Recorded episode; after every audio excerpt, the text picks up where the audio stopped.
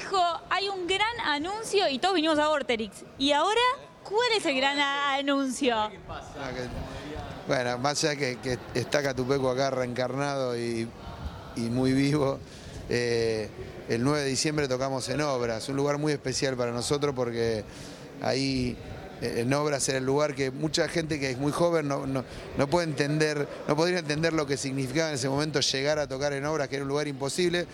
Y en una nota que estábamos haciendo recordé una cosa que yo, la- la- y de hecho la vi a esa, eh, esa nota y yo digo, tienen un sueño, nos miramos así, no, no, el- no es un sueño, porque los sueños lo- los vamos a cumplir, lo único es tocar en obras. No importa River, no importa Luna Park, me acuerdo que dije, lo que importa es obra. Era, era muy loco llegar ahora por el, el Templo del Rock, viste, y todo lo que pasó ahí, y que siga vivo. Vos sabés que la gente que está es la misma, la familia Díaz, y que son amigos, ¿sabés cómo se dio esto de obra? Yo la llamé yo, Alicia Díaz, antes que el chino que es nuestro manager, le dije, déjame que la llamo yo. Alicia, necesitamos un obras.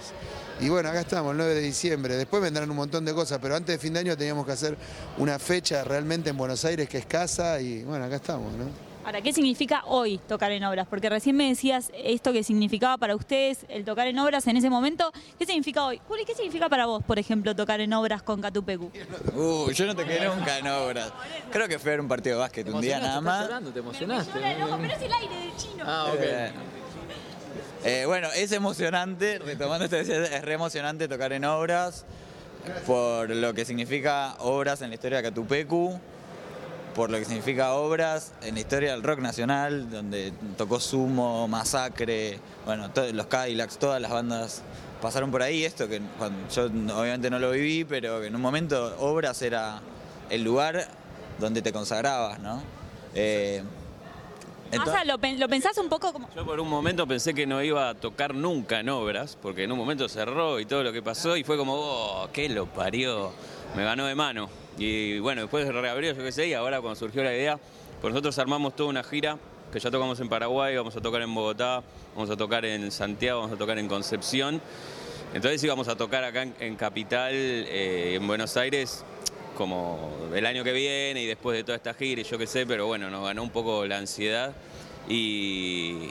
Y la gente también, que era un poco como hacerlo, de, bueno, banquen un añito que ya estamos. Entonces, eh, la verdad que cuando dijo, pero ¿dónde? ¿Cuál es el lugar? Y obras en diciembre, que el primer obra de Catupecu con el señorito acá presente, No, fue en, el- que- en diciembre también. Y vos pensás que, que- que, por ejemplo, con Charlie, que es muy loco esto, él empezó a trabajar con Catupeco en el 2005, pero en Luna Park.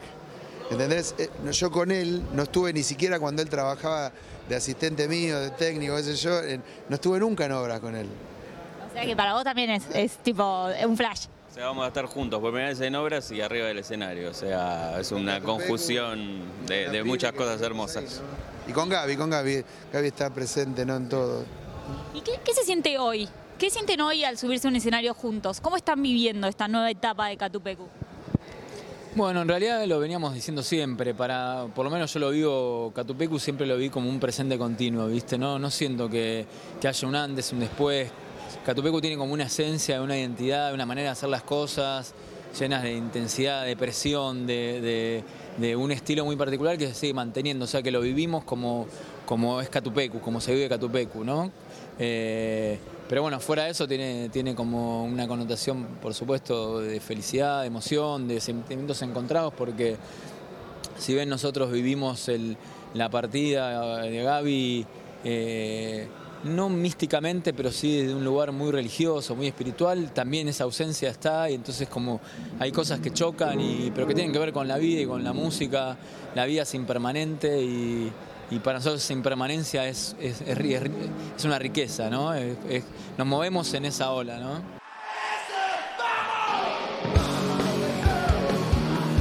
A ver cómo se está pensando el obras de, de ahora de fin de año para ustedes. ¿Qué, qué están craneando para este show?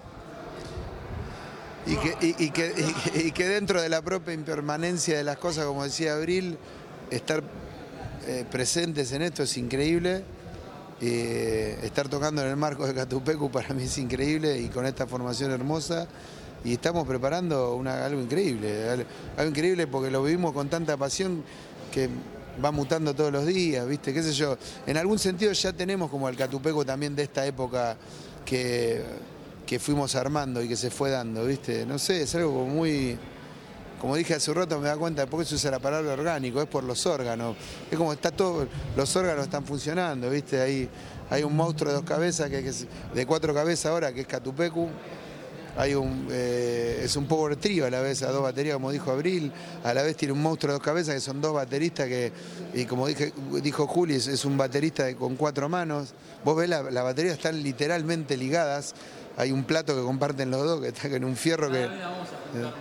Ah, en un momento vamos a empezar a tocar atados. Uno no, pero de hecho, notes el detalle que hay un platillo, que hay un fierro de platillos, un sostén de platillos para el que no, que conecta, unimos eh, nuestros, nuestros platillos. O sea, cada vez eso se va a dar más. Y fuera de broma, eso que, es algo visual es, dentro de la búsqueda de lo sonoro también. Nosotros, si bien escuchás ahora Catupecu y se escuchan las dos baterías, también es como una, un solo instrumento, ¿no? ¿cómo se les ocurrió?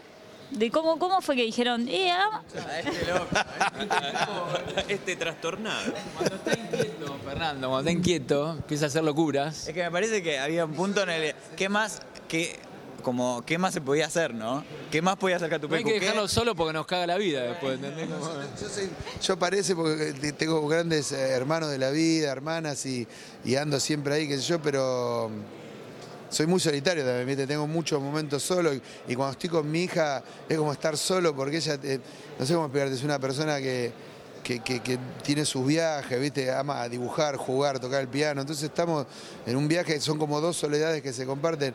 Y, yo logré la, mayor soledad de mi vida con ella o estando solo.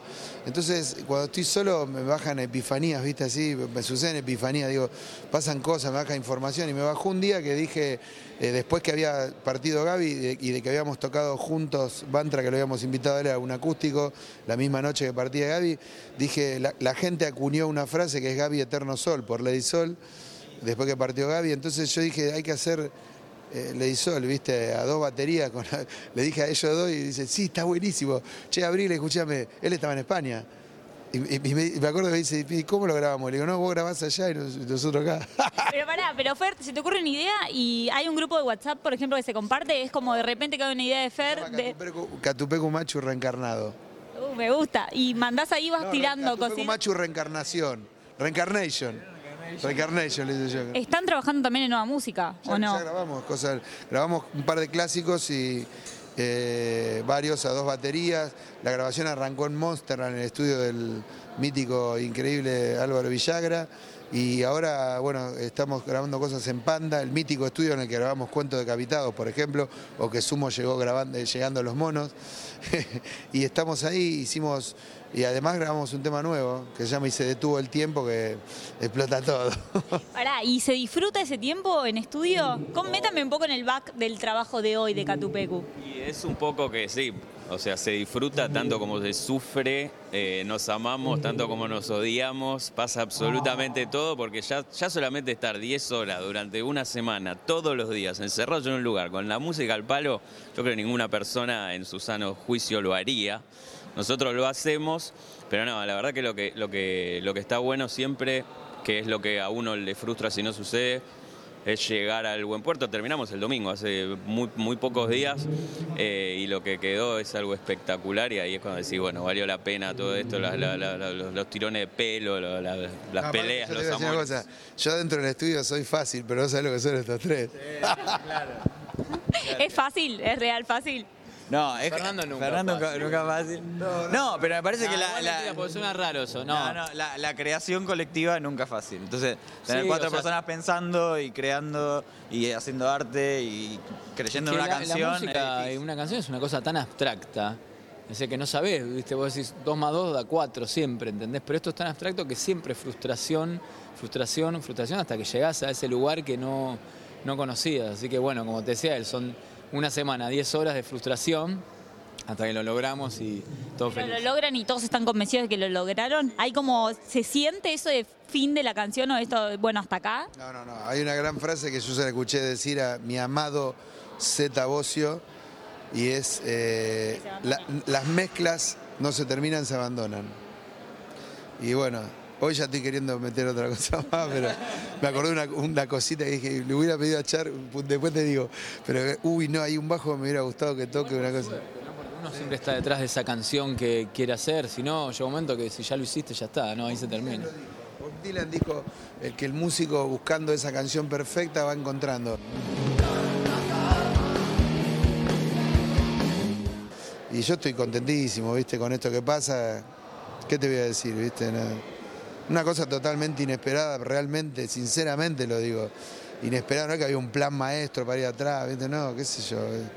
Ya te digo, vamos a tocar en obra y el manager actual nuestro, que es el chino, y, y Lucas y Cristian Arce, que son de MTS, yo le dije al chino, no, no, pará, pará, pará que la llamo yo a Alicia. La llamé yo, Alicia de Obras. ¿entendés? Y bueno, Y, y ahí estábamos. Bueno, yo, lo- yo los tengo que abandonar porque ustedes están locos y decidieron hacer un anuncio acá para invitando a un montón de gente a verlos en vivo. Así que los dejo. Gracias por el tiempo. Éxitos en todo, sí, por eso. Éxitos en todo lo que venga y vamos a estar muy atentos. gracias.